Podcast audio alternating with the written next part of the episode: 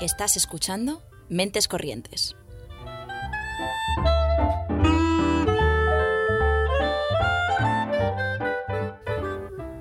Puedes escucharnos los lunes a las seis y media en Ágora Sol Radio y los miércoles a las 3 en Radio Almaina de Granada, en el 88.5 FM o en su web.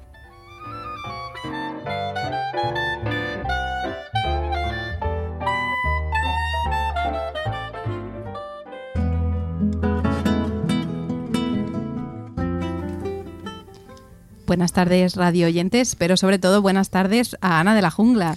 Otra vez por aquí. O sea, parezco la super nena que desempolváis cuando tenéis problemas. ¿eh? O sea, ¿Y cuáles son esos problemas? Ana, cuéntanos, ¿qué haces aquí? pues que la vocecita del inicio de hoy nos falta. Nos falta, está solo en el inicio, Ana, hoy. Así que nada, hemos venido a. La suplente del banquillo ha salido con toda su ilusión a volver a jugar.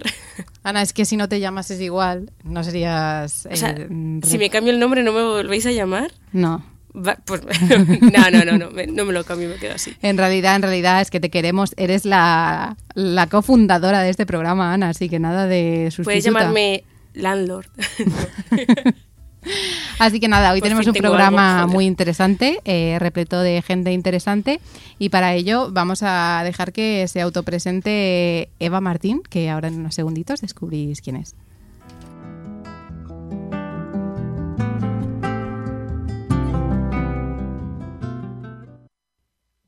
Hola, me llamo Eva Martín y soy una cantautora de Bilbao.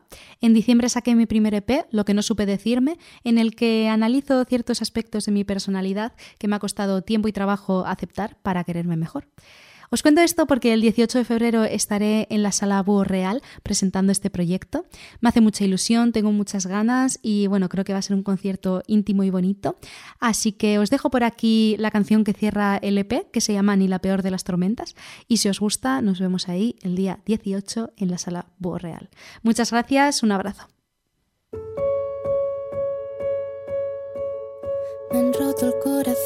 Tantas veces que ya he perdido la cuenta de las heridas que quedan abiertas por sanar. Me han traicionado tantas veces que ya no recuerdo si duele esa primera mentira secreta por desvelar. Podrán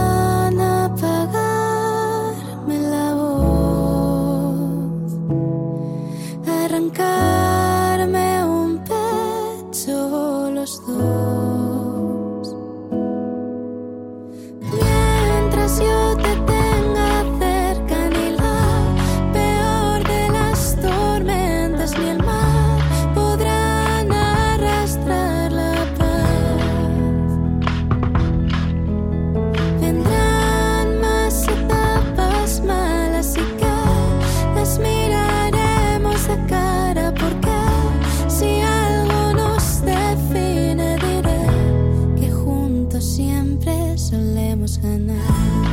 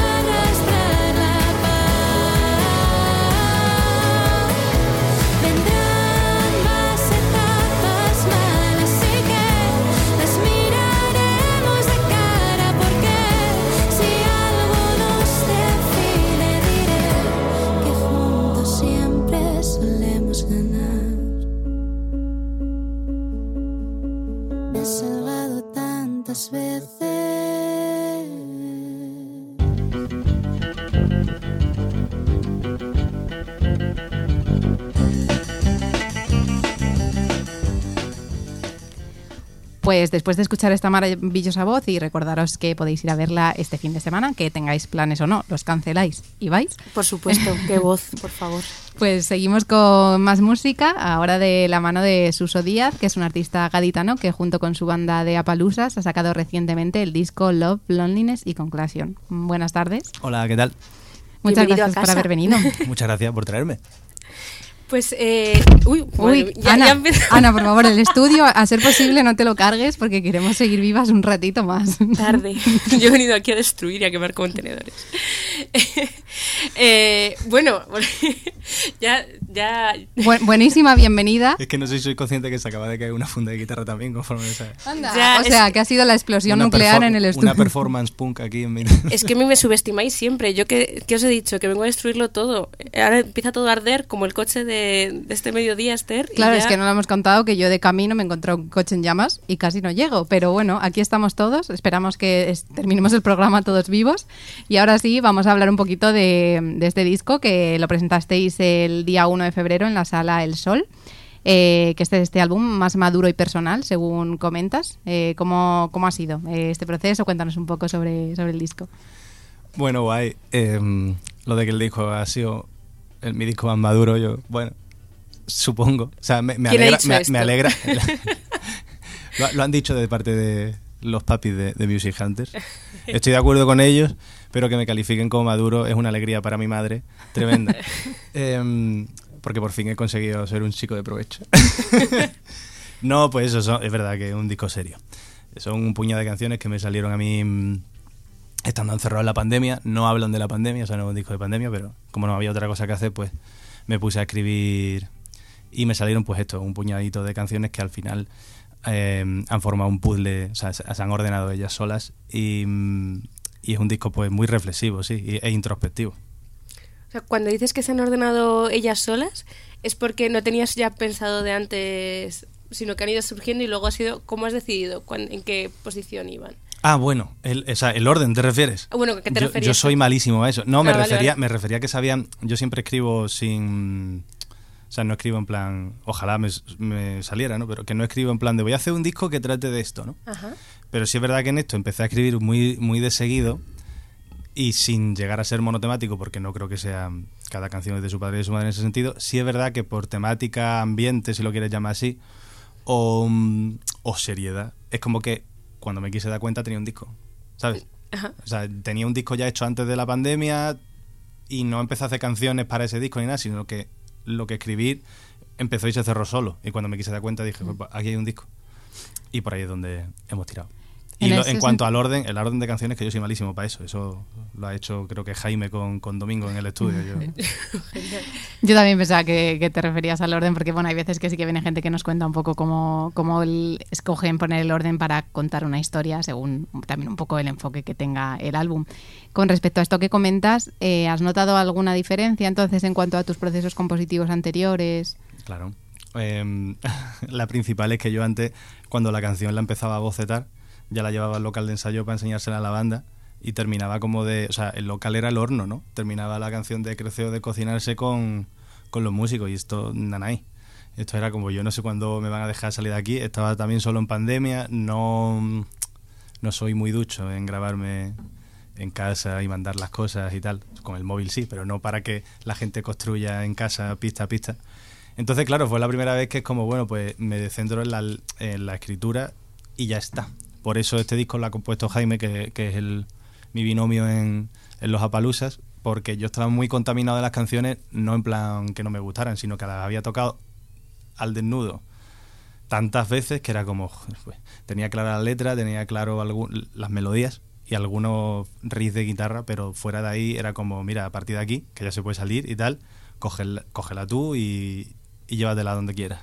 Y cómo, y, o sea, tienes que confiar muchísimo en él, ¿no? Para, o Sí. cómo es ese proceso, ¿no? De- del post, de, de arreglar cosas, o, o lo dieron el clavo a la primera, Jaime. No, bueno, no es que no dieran el clavo la primera, no ha hecho nada que no me haya gustado, Ajá. pero es verdad que nos conocemos desde hace, o sea, es la persona que más tiempo lleva tocando conmigo, nos conocemos desde, yo creo que desde los 19 años o así, no sé, y, y, y confío en él, o sea, sé que por mucho que arriesgue, eh, no va a hacer nada que a mí no me guste. Pero sí es verdad que he soltado algún gruñido que otro. pero, pero nada, que al final le ha quedado un disco precioso. Pero está guay porque es un disco de los dos, ¿sabes? ¿Cómo os coordináis en la banda, tanto a nivel pues eso, de, de esta composición como a nivel de, de giras o de llevar un poco lo que es la música adelante? Pues mira, ahora que me he venido yo a Madrid a vivir, un caos. Pero un caos brutal. Lo conté el otro día para la presentación del disco. Pues claro, ha coincidido que yo me he venido a Madrid y que algunos, eh, como el volumen de conciertos pues decreció, algunos ah, se han buscado otros curros y entonces están más pillados de, más pillados de tiempo. Y entonces, por ejemplo, en la presentación del disco tuvimos que ir con un batería sustituto, con Tweety, Capmani de Nat Simmons o Hermana Furia, que es colega. Pero claro, el único ensayo en conjunto que hubo fue la prueba de sonido de ese bolo. O sea, el bajista conoció el batería en la prueba de sonido, ¿no? Entonces, como que llevamos mucho tiempo tocando juntos y que al final las cosas salen para adelante porque, porque eso no lo puede hacer con una banda que no se conoce. Pero que ahora que viene la gira en marzo, que empiezan fechas y tal y cual, pues me va a tocar bajar al sur y, y encerrarme en el local con ellos porque es verdad que tenemos que organizarnos. O sea, en ese sentido, ahora es caótico, está siendo muy caótico. O sea, tú estás aquí en Madrid y los Apalusas, ¿no? En Cádiz. En, en Cádiz. en Cádiz, Sevilla, Sevilla, Cádiz. Jaime viene mucho por Madrid, pero no encuentra un piso que no le cueste un riñón. Entonces, es como, es como eso. Estamos, están, están y estamos chupando mucha carretera y mucho sofá.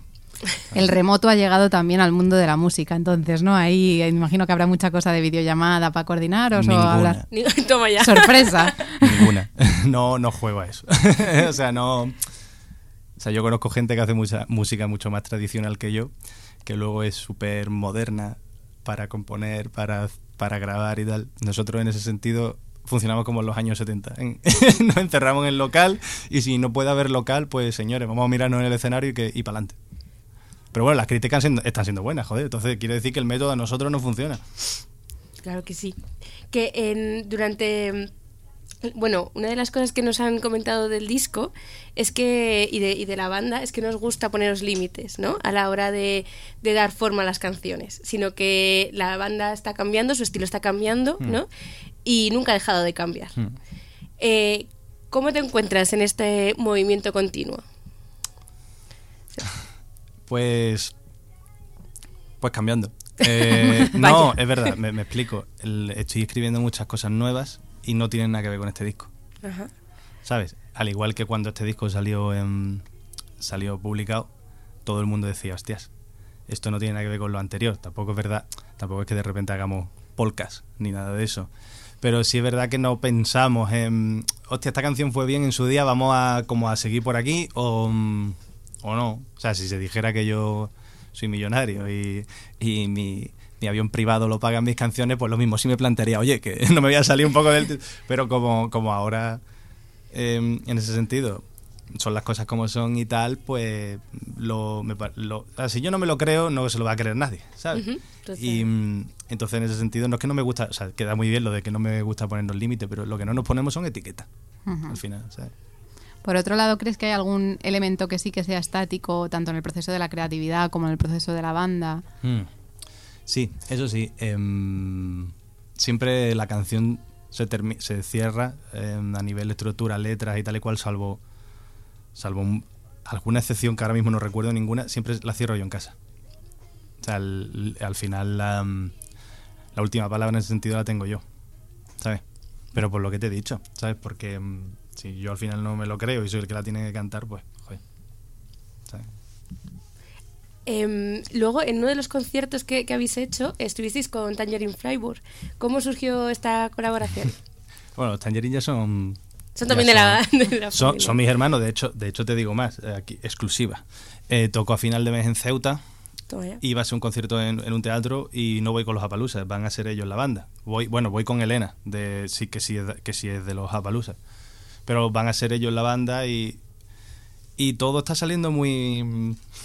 que nos conocimos de una manera súper tonta. O sea, yo- ellos estaban tocando en Sevilla y, y los Apaluzas salíamos de ensayar y nos estábamos comiendo un serranito y se me acercó Pablo Pablo Martín, que no sé si lo conocéis en persona, imagino que sí. Sí, sí, Ha ha venido por aquí venido. Pablo.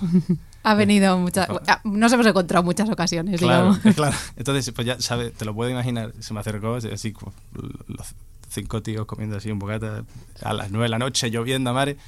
¡Hombre! Usted es Suso Díaz, me gusta mucho lo que hace este tío, venid, venid, no sé qué, yo, este tío, ¿de dónde sale? No sé qué.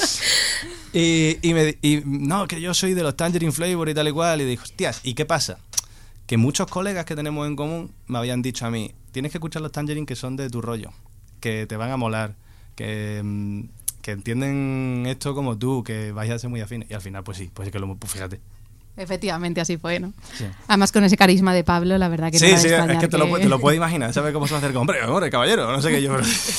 Pensaba que me iba a vender una Biblia o algo, no sé. La verdad que la imitación ha sido clavada, no me esperaba que llegase a ese nivel.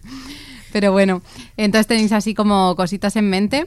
Eh, aparte de esta colaboración que habéis hecho, ahora ya pudiendo como soñar a lo grande, si pudierais hacer cualquier colaboración que quisierais, ¿con quién sería? Soñando a lo grande. Pero a lo grande, o sea, no hay límite. Con Pablo Martín. Joder, pues yo qué sé. Que no hay límite. Pues dice, pues con Bob Dylan, ¿no? Pero Bob Dylan me miraría y me escupiría la cara. Bueno, me diría, agáchate y luego me escupiría la cara, porque soy muy alto. No, no sé. Realmente es que me gustaría colaborar con muchísima gente. Pero. Pero cuando digo muchísima gente, te, te estoy diciendo, pues eso, desde Bob Dylan hasta Nati Peluso, ¿sabes? En plan de, yo qué sé, ¿por qué no?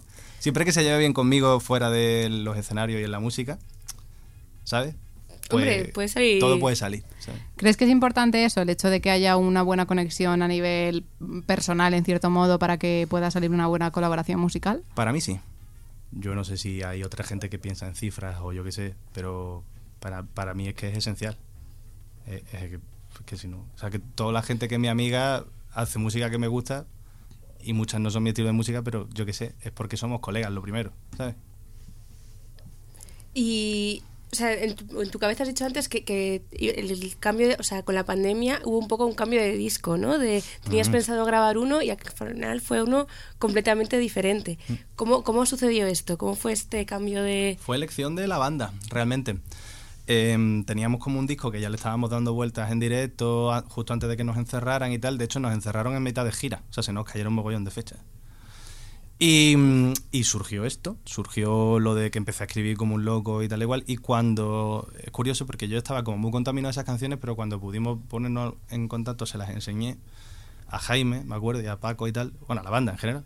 Me dijeron, tío, deberíamos empezar por aquí, porque ya veníamos como un poco quemados. de- o sea, lo otro era como que tal, nos han cortado por. Esto es como nuevo y, y refrescante, y luego sí, yo qué sé, a- les pareció a ellos bien.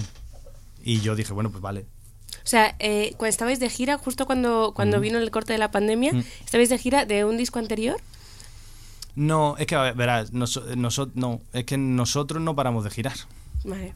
porque, mm, o sea, nos dedicamos a esto. Y de hecho, a mí, a mí personalmente lo que me gustan las canciones nuevas, antes de grabarlas, es rodarlas en directo, para ver cómo funcionan, para ver cómo reacciona la gente. Tú imagínate que ahora escribes una canción nueva, la metes en tu set antes de, de grabarla y de repente todo el mundo se viene abajo y se pone a hablar, por lo que, que no es el caso, no me ha pasado, pero imagínate qué pasa. O al contrario, todo el mundo se viene arriba y, y dices, hostias. Y oye, pues lo mismo esta sería el single y a partir de ahí construimos, ¿no? Me gusta rodarla en directo. Entonces, pues estábamos de gira y estábamos de gira, casi el 40% del repertorio no estaba editado, era nuevo. Ajá. Estábamos ya como, como macerando el disco próximo y cortamos. Y pues empezaron a surgir estas canciones. Toma ya. Pues después de este ratito hablando tanto de la música que hacéis, yo creo que todo el mundo está deseando que llegue el momento de escuchar algo en directo. ¿Qué te parece? Bueno, venga, vale. Bueno, vaya. Pues enseguida volvemos.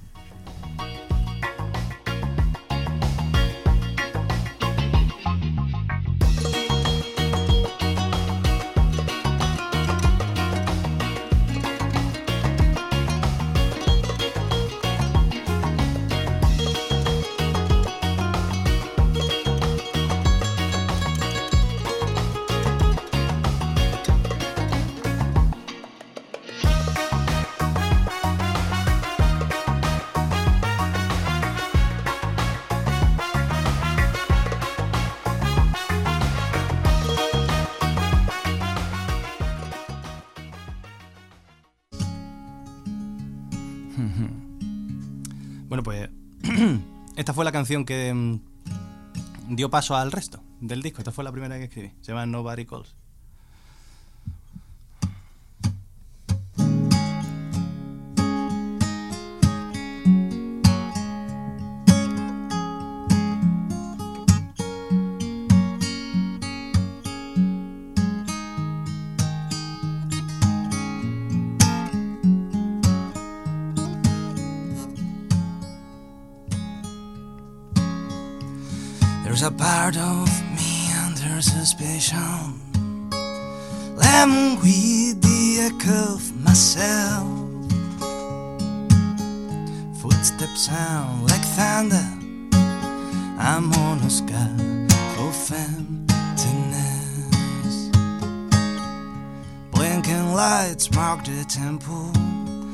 City silence breaks the groove.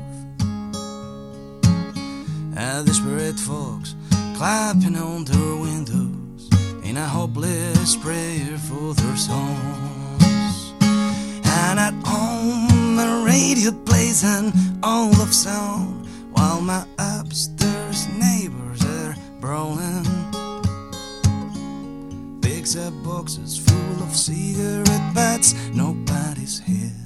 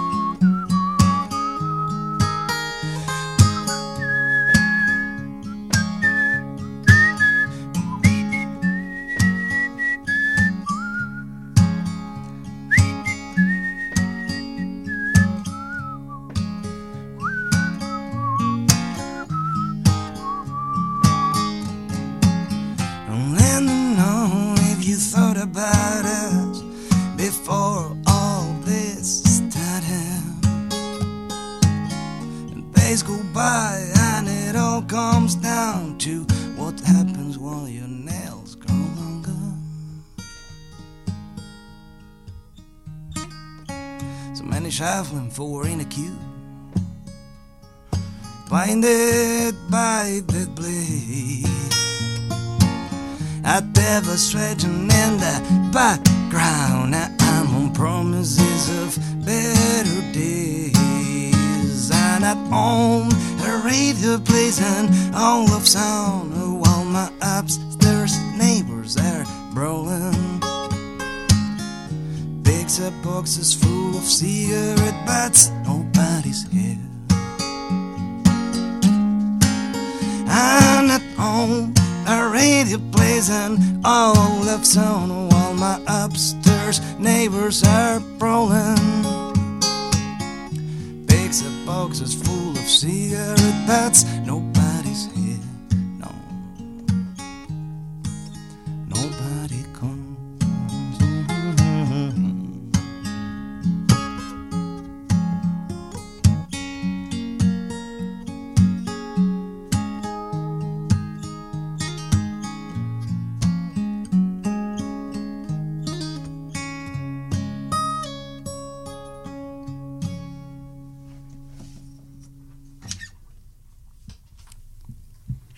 Bueno, pues gran temazo así con el que nos deleitas en pleno directo.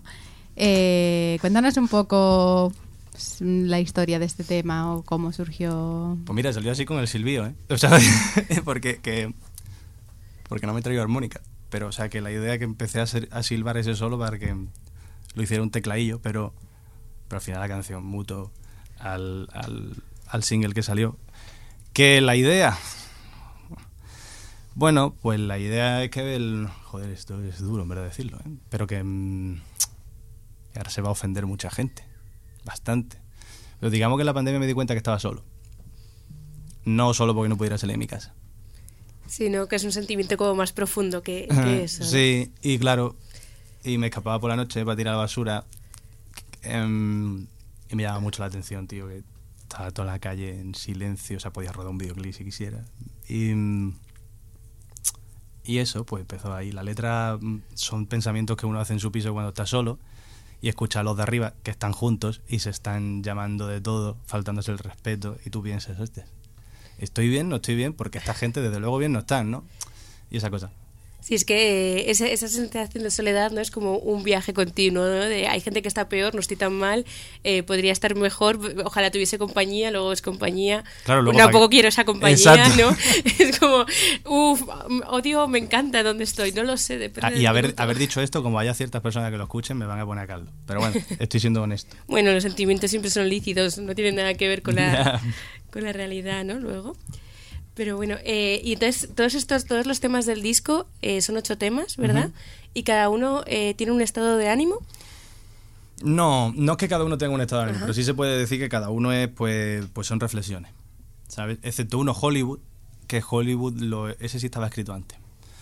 Pero es mi canción favorita del disco y, a- y aparte el ambiente que... A mí me gusta mucho el cine y las letras, pues, de este disco en concreto eran muy cinematográficas, entonces era como que esta canción encajaba sola, sin pedirlo, se metió y se hizo un hueco.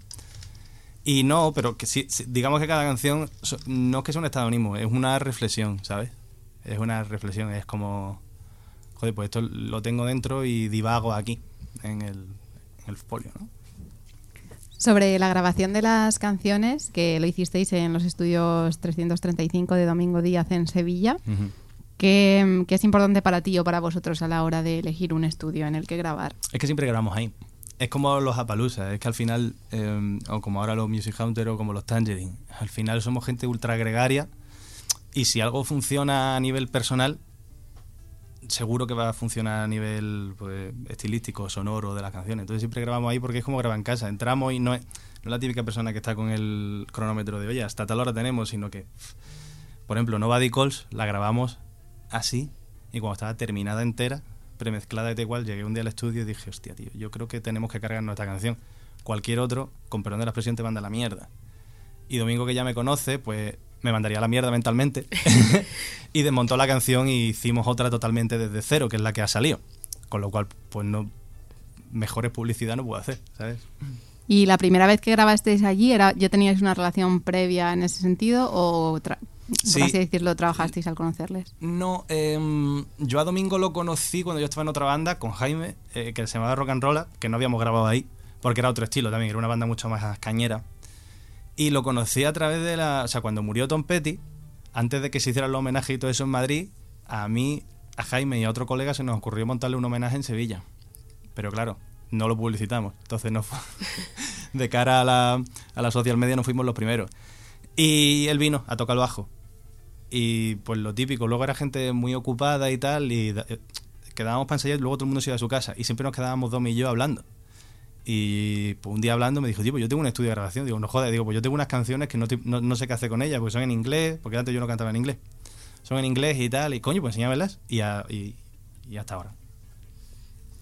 Y luego también, o sea, habéis estado de gira por Estados Unidos y algunos países europeos como Suecia, como Alemania. Mm. ¿Cómo ha sido esta experiencia? Muy guay. ¿Y cómo surgió? A base de trabajar. Claro, ¿no? La- como la vida. A base de. No, pues sí, porque todo lo que hemos hecho autogestionado. A base de trabajar, lo de Estados Unidos, pues salió porque mm, nosotros. eh, o sea, la primera vez que yo estrené la banda em, fue en un festival que hay en el sur, que se llama Festival Pueblos Blancos, que lo organiza, es en la Sierra de Cádiz y parte de la Sierra de Málaga. Es como un festival itinerante, ¿no? Es muy curioso de, de- de ver, no es el típico festival al uso. Es un festival en el que tú no te mueves del sitio, eliges el pueblo que más te gusta y los, los músicos van pasando por ahí a lo largo de los días. O sea, el que se mueve es el público, no es la peña, ¿no? Y lo organiza gente de aquí de Madrid, pero sobre todo lo organiza gente de Texas. Y para los músicos está súper guay. De hecho, Pablo ha estado este año porque lo invitamos, porque no- además a los músicos les tratan el mejor. de- vamos, es que parece que me pagan, coño, pero es que el, lo mejor del festival es el trato. esa- es que es un festival para los músicos, en realidad. y de ahí, pues, hicimos amistades y. Y claro, una cosa es hacer amistad y otra cosa dije yo, bueno, vamos a ver, no puede ser tan difícil tocar por Estados Unidos. Y ya está, pues empezamos a mandar email, empezamos a tal y teníamos muchos amigos americanos y tuvimos teníamos una cuando nos dimos cuenta teníamos una base de operaciones allí y fuimos y estuvimos pues fuimos con unas cuantas fechas cerradas de aquí y luego allí salieron otras tantas. Fueron estuvimos cerca de un mes y pico. ¿Y qué, qué zonas recorristeis? Todo Texas. Todo Texas. Eh, estuvimos en California, pero fue por mm, mera logística. Todo Texas, pues estuvimos Austin, San Antonio, Brownsville, South Padre Island, Dallas, Houston, eh, a lo mismo me dejó alguna ciudad. Es que no lo pasamos muy bien también allí. También fue otro festival para los músicos, ¿no? Fue un festival para mí, la verdad. sí, porque, joder, todos los, tío, cuando no tocas estás en Estados Unidos, ¿sabes? Que yo tengo familia americana, pero es de la zona de Nueva Jersey, no tiene nada que ver con Texas. Y luego, sobre todo, Texas no es como te la pintan en las películas, que es desierto y tal cual. A mí que me gusta mucho el monte y me gusta mucho la montaña y tal, Austin es súper montañoso, boscoso y, y con mucha naturaleza. Y además tuve la enorme suerte de que me dejaron una moto. Entonces era como... Yo estaba en la nube de Goku, ¿sabes? ¿Y qué tal fue la acogida de, de la música allí? Muy guay, o sea, siempre lo digo. Yo iba. mm, yo iba reticente, ¿eh? Porque siempre pongo el mismo ejemplo. Imagínate un japonés que viene, yo soy de Cádiz. Imagínate un japonés que viene a San Fernando, a la isla del Camarón, a cantar flamenco. Seguramente todo el mundo diría, ¿y este? ¿Dónde va? y, allí no, allí no sé si es por, un sentimiento de ahí, de, de la, historia tan corta que tienen, que les mola mogollón que alguien de fuera vaya a hacer eso, ¿no? Y luego aparte, es verdad, tío, que el 100% de de la audiencia me entendía las letras. Y mi fuerte son las letras. Y, joder, pues me facilitaba, les gustaba lo que cantaba, tío. Entonces, pues yo qué sé, fue muy bonito. ¿Has notado en ese sentido alguna diferencia en cuanto a la acogida del público? Porque, bueno, este es un tema que hemos hablado muchas veces en los programas, ¿no? El tema de- del idioma que siempre sale, Mm. ¿no? Y que a veces sale este punto de que aquí el cantar en... O sea, muchas bandas se las critica, por decirlo de algún modo, por cantar en inglés, ¿no? De aquí el público no te entiende. Eh, ¿Has notado en ese sentido diferencia de actitudes del público estando aquí y allí? Totalmente, porque el público de aquí no te entiende, pero pero luego la gran mayoría de la escena independiente tiene el, pa- el, el parachute de Coldplay en casa. Hmm. Y bueno, te- a mí me han llegado a decir de todo. Eh, bueno, es que no me lo creo, no me parece auténtico porque no hablas en tu idioma materno. Y yo, tú, tú, tú comprende la versión, ¿qué coño sabes lo que yo hablo en mi casa? Claro, Eh, sí. Ya te he dicho, mi tía es americana y toda la música que escucho es en inglés desde chico. Entonces, para mí lo natural es hacerlo en inglés, que no critico a nadie que lo haga en castellano. De hecho, me flipa la música en castellano y los mejores escritores de canciones en castellano tengo la suerte además de que son mis amigos. Entonces, pero sí es verdad que hay mucho, hay mucho prejuicio, tío. Además, un prejuicio idiota, porque es como, tío, luego, luego viene un grupo de Finlandia que canta en inglés y te lo mueves, tío. Sí, sí, es que, es que es el tema que siempre surge, ¿no? Que al final es como parece que las únicas bandas que no pueden cantar en inglés son las españolas. El resto, para el resto sí que es como el idioma estándar, Eh, ¿no? por Pero- ejemplo, pasa también mucho en los sitios de cantautores, no en todos, ¿eh? obviamente. Pero yo estoy aquí tocando una guitarra acústica y una armónica, pero como lo hago en inglés ya no tengo cabida. Ya. Entonces, como, yo qué sé. No en todos, digo. Pero sí es verdad que aquí hay unos perjuicios que son absurdos. ¿eh? Tampoco me quitan el sueño. Ya, total. Si es que luego también, o sea, no tiene que ver con dónde naces o, o es lo que tú dices, ¿no? Es mucho más interior y es mucho más de expresión que, que otra cosa. Mira, yo te pongo, una, te pongo un ejemplo. Cuando yo hacía canciones en castellano para el anterior proyecto, yo primero mm, bocetaba en inglés y luego las pasaba al español, pero porque por la música que hago, o sea, si, si, si yo tocara Fandango de Huelva, ni se me ocurriría, ni se me ocurriría hacerlo en inglés, ¿sabes? Pero yo por el, el tipo de música que hago, que es folk, que tiene eh, americana, si la quieres ver así, pues a mí lo natural es que me salga en inglés y no canto en inglés para enmascarar o que no tengo nada que decir. Creo que, modestia aparte, mis letras son buenas y cuento cosas, ¿sabes? Entonces yo qué sé, que me critiquen por ello, pues, es como, bueno, tío, yo qué sé. Es una pena que a veces se pone el foco al revés, ¿no? O sea, al final cualquier creación artística nace del artista. Luego, evidentemente, hay gente a la que le llega, pero como que, que la fuente es el artista y parece que muchas veces se le da la vuelta a las cosas y es como la fuente tiene que ser el público. Para que el público te entienda. ¿Por qué estás aquí? Bueno, perdona, yo, yo crearé lo que me nace crear, ¿no? Claro, Por mis influencias o lo que sea. Claro, cualquier opinión, por supuesto, es respetable siempre que tenga un- una justificación lógica. Tú me dices que prefieres la música en español porque te llega más y la sientes y la vives y digo, chapo, tío. O sea, pero el típico que te dice, pues tú tienes que cantar en español porque estás en España. Ahí como, bueno, yo qué sé. Pues ya estaría, ya vamos a arreglar el mundo. Claro, ¿eh? Gracias. Pues hablando de, de tus letras, eh, ¿qué te parece si para finalizar la, la entrevista, aunque luego te quedes un poquito con, con nosotras, nos, nos regalas otro tema? Vale, mm, dame un minutillo ver qué hago. porque, pero, pero sí. Venga.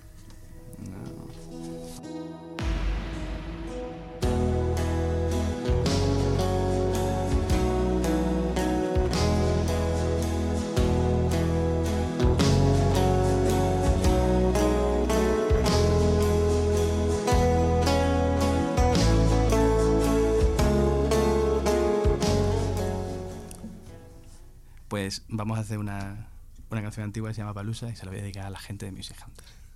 Que no tiene nada que ver en esta decisión. la banda se llama así por esta canción, no al revés.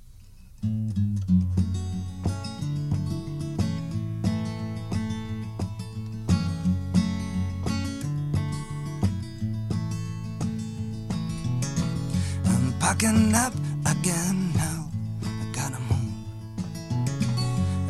Is your neighborhood, queen of rooms. Everything around here, it's turning blue, and it's true, honey. I'm still here. It seems like everybody's lost in romance, but nobody really loves.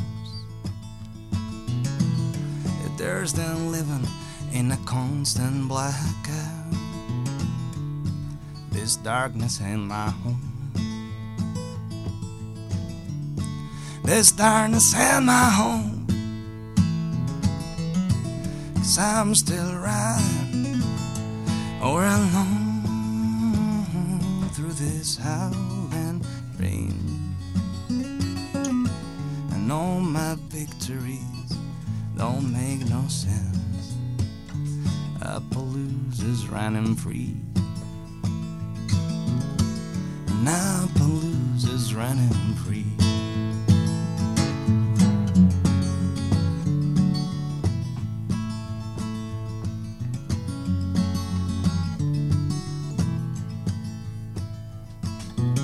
So do you miss me now? Is your hate a consolation? I'm still remembering of the words of my farewell, written in the big sky. And rivers flow to the sea full of sands, running away from these mountains. Happiness is only real when shared, and it's too late to call you. And it's too late to call you. That's why I'm still riding or alone through this howling rain. And all my victories don't make no sense. Appaloosa's running free. And Appaloosa's running free.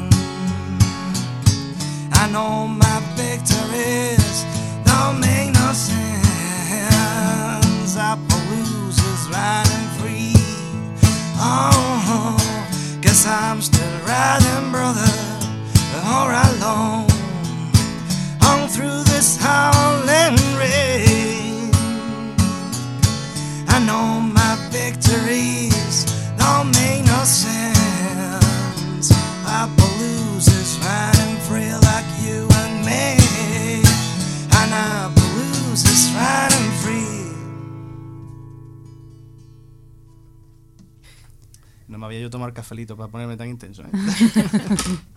Pues no lo parece, no lo parece. Para la gente que se haya quedado eh, con la boca y los ojos abiertos y los oídos eh, al escucharte, ¿dónde puede encontrarte? en todos lados. En la Cora del Paro, en... no sería broma. A la vuelta de la Em, esquina. em, iba a hacer un chiste, pero mejor que no. Eh, pues en todos lados, eh, Instagram, Twitter, Facebook, Spotify, Apple Music, em, Tidal, eh, Tidal, Tidal. Eh, me han dicho que en Tidal el disco suena excesivamente bien. ¿Qué, qué es Tidal? Pues, pues una cosa de esas. Yo que Una más. es como una plataforma, no lo sé, creo, según me han contado, es como una plataforma donde la música suena la, la hostia de bien. O sea, es como que como que suena más fiel al, a lo que el músico escucha en el estudio. O sea, es un Spotify, pero... Pero un- del taco. Pero, vale. sí. Y sí, pues, pues en todos lados. Ahí. ¿Y próximas fechas, conciertos, algo que quieras contarnos? Pues sí, tienen que estar muy atentos a, a las redes sociales porque eh, presentamos el disco en el teatro en Ceuta el 24 de febrero. Em, luego vamos a hacer una pequeña colaboración en la gala de cortometrajes y, y, mm, allí en Ceuta también en el teatro el 3 de marzo y a partir de ahí vamos a estar girando todos los fines de semana eh, pues por el sur, por Levante, luego también iremos al norte, o sea, que estén atentos porque no me acuerdo exactamente de todas las fechas ni todos los sitios y no lo he publicado en Instagram, que ya haremos un cartel bonito para, para eso. Pero sí, a partir de marzo no paramos de tocar, que eso es bueno. Pues a estar pendientes de las redes y, y a enterarse de todos, de todo. Y nada, ahora seguimos un ratito más contigo. Gracias.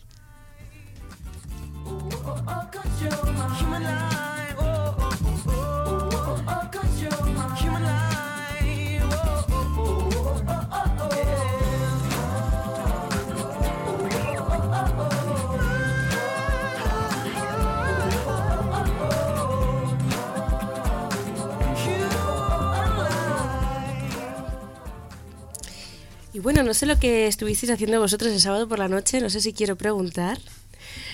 por la cara de Suso, no voy a preguntar. No, bueno, pues este sábado estuve tranqui, en verdad.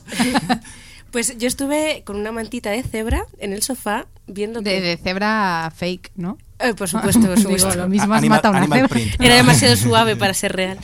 Eh, gracias a, a- a mi compañera de piso por, por la manta. Eh, viendo el qué, que eso es lo más importante del todo. ¿Qué fue el sábado? No quiero un silencio aquí. Fueron los Goya, ¿vale? Fueron los Goya. Fueron los magníficos Goya. Eh, una maravilla, cultura española más no poder. Eh, este año las pelis han sido, bueno, eh, ha sido, bueno, mucha, ya he dicho bueno cinco veces, ¿no? Bueno, Pues una última. una última. Ha habido muy buenas producciones. eh, los, eh, todos los años ya sabes a quién le van a dar premio. Este año era como, Dios, es que es todo tan bueno que, no sé qué elegir. Y nosotras, dentro de todo esto, lo que hemos elegido, evidentemente, es eh, la música. Eh, uno de los Goyas fueron el Goya, fue el Goya a, la mejor, eh, bueno, no sé cómo lo llaman la, exactamente en la categoría, pero vamos, a la mejor música leche. Entonces hemos traído nuestros Goya Agora Sol, ¿vale? Entonces, Suso, como tú eres la estrella protagonista de hoy, Por Dios. ya lo siento. ¿eh? bienvenido Suso a los Goya de Agora Sol. gracias, gracias. Entonces, te vamos a contar las pelis que tenemos. No nuestras pelis mentales, sino las pelis. que para eso te hacemos un disco entero, ¿eh? Va, va a haber aquí disco doble. Claro, claro, hombre. Si será por instrumentales de todos juntos, ya verás. Y tú, nuestra propuesta es que nos hagas eh, el ritmo de nuestra película. Vale. ¿Cómo, cómo ves la presión? No, Eh, no hace falta que te montes un tema de cinco minutos, No, sino no, un poco. haré, No, haré- mierda. haremos un teaser, ¿no? Efectivamente. claro, claro. A dejar con las ganas a los oyentes. Exacto. Hombre, y que si te tienen que contratar, te contraten para la próxima producción. Oye, Tampoco pues se lo es- des gratis. Es un sueño, ¿eh? Pues- Hacer una banda sonora. ¿eh? Aquí te damos, bueno, no te vamos, te vamos a dar el material. Ahora, ahora sí que empieza a ser la presión. Puedes cumplir tus sueños si haces bien este. Genial, genial. Pobre, va. Vale, pues no sé si te has visto las, ¿te viste los Goya. No. Estuviste tranqui, pero no tanto. Vale. Estuve- eh, no, no, estuve, estuve, creo que estuve escribiendo, ¿eh? Y no es coña. Anda, mira. Pero, pero no lo he visto. O sea, he visto bastante cine este año, pero no los Goya, no. Guárdate esa canción que es la de la banda sonora de la peli que vas a hacer. Eh, ¿Has visto las pelis? ¿A lo- ¿Qué pelis han estado nominadas? Muy bien, A ver, genial. espérate, empiezo. No, tengo tele, ¿vale? O sea, que, o sea no veo la tele. Perfecto, cual- Esto es lo que quería que Vale. sucediese. O sea, ahora mismo te quiero muchísimo. Vale, entonces, yo te voy a decir una situación Y tú le haces el ritmo, ¿vale? Hostias. Venga, vamos a empezar con la primera. ¿Qué ritmo harías eh, para un drama en los suburbios, en los suburbios de Cádiz. En los suburbios de Cádiz. Hombre, Cádiz muy bonito. Sí, pero sabemos que está por ahí Algeciras. Entonces- Uh, es verdad. Ah, amigo, a mí no me engañan. No, no, claro. eh. Un drama en los suburbios de Cádiz. Pues.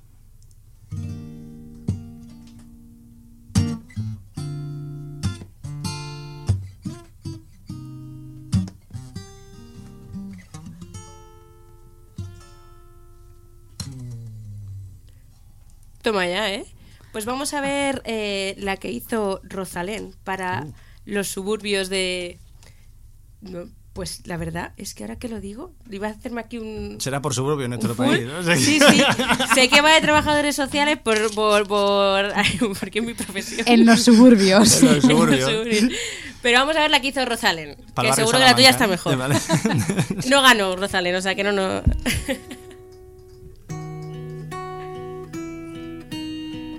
Oye, pues muy lejos no ha estado, ¿eh? Rosalén. Desde el límite. Bueno, ya es que ya se puso a componer y tal.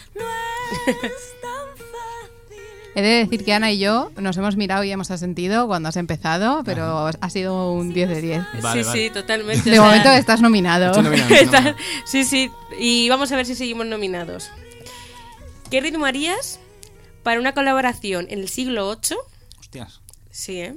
Sí, lo sé. De un cristiano y una señora pagana que tienen que mm, ayudarse mutuamente para salvar a un pueblo. Vale. Siglo, estamos hablando siglo VIII, un cristiano y una pagana, ¿no? Sí. Vale, lo tengo. Joder. Ahí lo tienes, porque eso no iría a ningún lado. Muy bien. Es pues buena, vamos- es buena. Esta es la que, la que hicieron para, para Irati, que es la película con, con, esta, con esta sinopsis. Siglo VIII.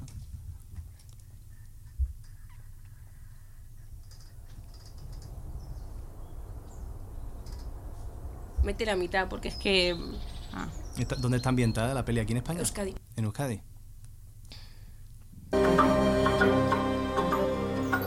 Claro, es que me faltó decirte Euskadi, ¿verdad? Uh, me recuerda. Oye, pues parece que esta relación va a algún lado, ¿eh? Con- ¿Conocéis a Lorena McKennitt? No. No. Ondoan. Bueno, aquí se están poniendo. Ahí- lo llevas. Parecen las instrucciones de un parque temático. Pero, La verdad que sí. Bueno, a mí hay una que me hace mucha ilusión preguntar. Perfecto, tú Creo dale. que sabes cuál es, Ana. Por ¿Qué supuesto. ritmo harías para una película de animación de una guerra entre ositos y unicornios? También es la sinopsis de otra de las nominadas, por supuesto. Que yo pensaba que era la, Ositos. la imaginación de Ana, pero no. Ojalá, Ositos y ojalá. unicornios, yo qué sé. plan.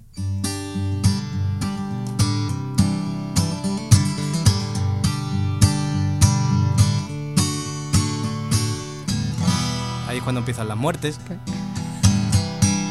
al final se hacen amigos.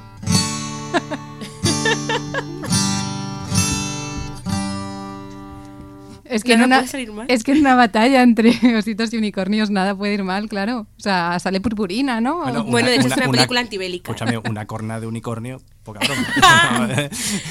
Eh, le preguntaremos a los ositos. Exactamente. Bueno, pues vamos a escuchar lo que hizo Josefa, Joseba Beristain, que siempre digo mal su nombre por ahí. Me va a matar. La tensión, claro. Da más miedo que lo mío. Sí, da más miedo, da más miedo. Yo aquí no me imagino unicornios. Aquí, no, hombre, porque han pensado en el cuerno y no en el unicornio. Exacto, exacto. digo. El unicornio aquí está endemoniado perdido.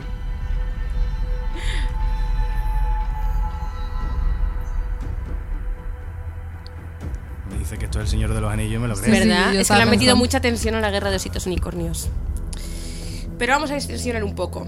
Me quedo con la tuya, ¿eh? Sí, me a mí quedo también me con gusta la por la tuya. Más esperanzadora, sin duda. La tuya me la veo. Esta, bueno, esta también me la voy a ver porque es que esa sinopsis es, es insuperable. Totalmente. luego, luego hablamos de que Sí, sí, totalmente. evidentemente eso es lo que vamos a hacer todos esta noche. Eh, ¿Qué ritmo harías? Esta mola muchísimo, ¿vale? Yo creo que es mi favorita. Para acompañar eh, la muestra de arte de un fotógrafo grabando guiris cuando empezó la Costa del Sol. Uh. Vale, pues eso tiene que ser algo yeye. Yeye, total. momentito. Redoble de tambores.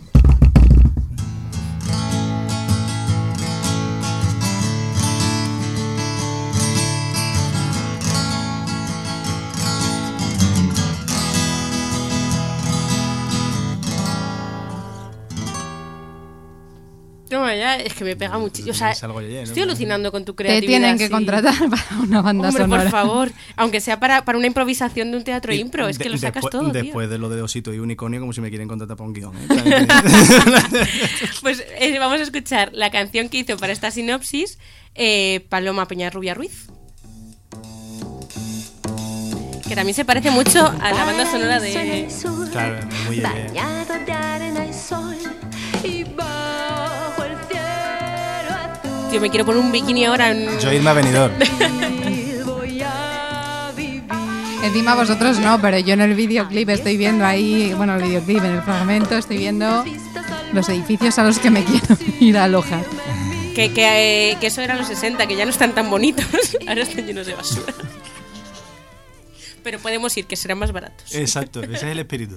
Claro, ser pobres. Bueno, y para terminar, ¿qué ritmo harías para el documental de tu vida? Hostia. Qué putada. Qué putada. Para el documental de mi vida. La difícil la hemos dejado para el final. Hombre. Yo qué sé.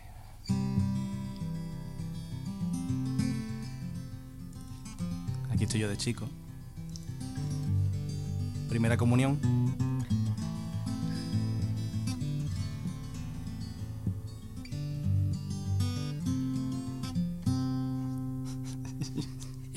¿Y ahí qué ha pasado?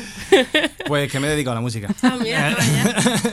Pues esto fue lo que ganó eh, el, el Oscar, iba a decir la Virgen del... El Goya. El Oscar español.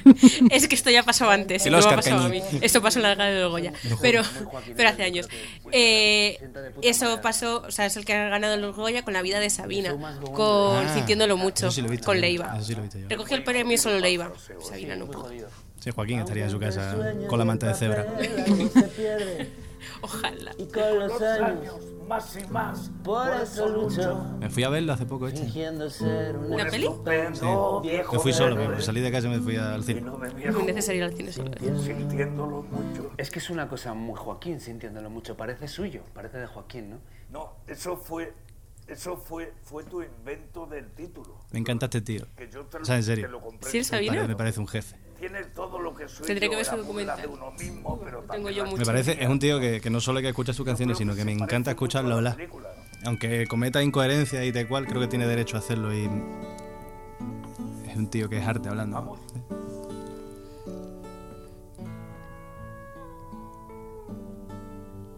Pues eso, esta fue la, la canción que ganó el Goya. Qué guay. Así que bueno, la de tu documental puede ser la que gane tu Hombre, Goya. la trabajaré más. Eh, igual puede. Sí. La trabajaré más. Pues hasta aquí los premios Goya Ágora Sol, eh, de los cuales has sido nominado a varias categorías y yo creo que te has llevado el premio en casi todas. Hombre, por favor. al, o sea, al- al mayor personaje, ¿no? el premio al mayor personaje y a la creatividad más rápida. Yo sigo en shock con tu capacidad, Sí, ¿no? tío. Sí, sí, sí, sí. Chapó. Así que te agradecemos mucho que te hayas prestado a formar parte de este experimento tan loco que hemos traído. Un placer. Y te agradecemos mucho también tu compañía en el programa de hoy, haber compartido tu música, eh, tu proyecto y, y esperamos seguirte viendo. Yo también, estas son las entrevistas que molan. Muchas gracias. A ti. No se olvide de quién fui. He dado más de lo que algunos me han robado. Sin olvidar a la que se olvidó de mí. Siempre he querido envejecer sin dignidad. Aunque al fusil ya no le quede ni un cartucho. Si el corazón no rima con la realidad. Cambio de rumbo sintiéndolo mucho.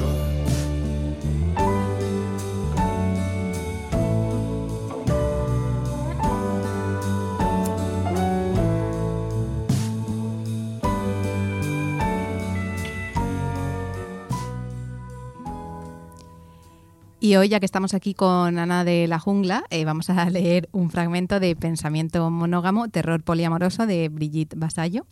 Y os recordamos que si queréis mandar vuestras poesías, mm, fragmentos de textos que os gusten, algo que hayáis escrito, compuesto, lo podéis hacer al correo de mentescorrientes.gmail.com. El pan de ayer no es un buen postre para hoy. Mañana lunes es momento Pues sí, Esther, estamos muy cerquita de San Valentín, por si alguien todavía no ha salido de su casa y le han bombardeado el capitalismo y no se ha dado cuenta. Y me parecía como muy relevante meter al avasallo un día como, como hoy. Así que me leería el libro entero, pero como está feo y solo tenemos un ratito, os voy a leer un fragmentito y te sirves uno, dos, tres platos llenos de comidas indigestas y poco combinables entre ellas, y no puedes acabar con un plato, pero te levantas a buscar el siguiente, con el que tampoco podrás. Y las mesas acaban como un campo de batalla llenas de platos a medio comer, de manchas y de gente con el estómago dolorido. Y el restaurante acaba como un mundo distópico de personal escasamente pagado y agotado, de aceite quemado, de alimentos desperdiciados y de clientes enfermos de indigestión. Eso es nuestro poliamor, ese buffet libre indigesto. Esa idea del poliamor como un buffet libre nace directamente del neoliberalismo. El consumo os hará libres. Es la reformulación de la frase inscrita en la entrada de Auschwitz. El trabajo os hará libres. Lo llevamos inserto en nuestro subconsciente. Miramos a los países con más acceso al consumo como si fuesen más libres, más felices. Miramos a los países empobrecidos como si fuesen menos libres, por el hecho mismo de haber sufrido expolio. Las estanterías de los supermercados están llenas de productos infinitos, que son todos el mismo o semejante. Salen triunfantes frente al colmado tradicional que tiene tres o cuatro cosas, un ejemplar de cada, sin mucho más ni mucho menos. En esa variedad y en esa elección ficticia está enraizada nuestra sensación de libertad contemporánea. En el poliamor que estamos creando, la idea de consumo ligada a libertad es el eje central. Renunciar a consumir y consumar un deseo en contexto poliamoroso es una afrenta directa hacia la libertad no liberal.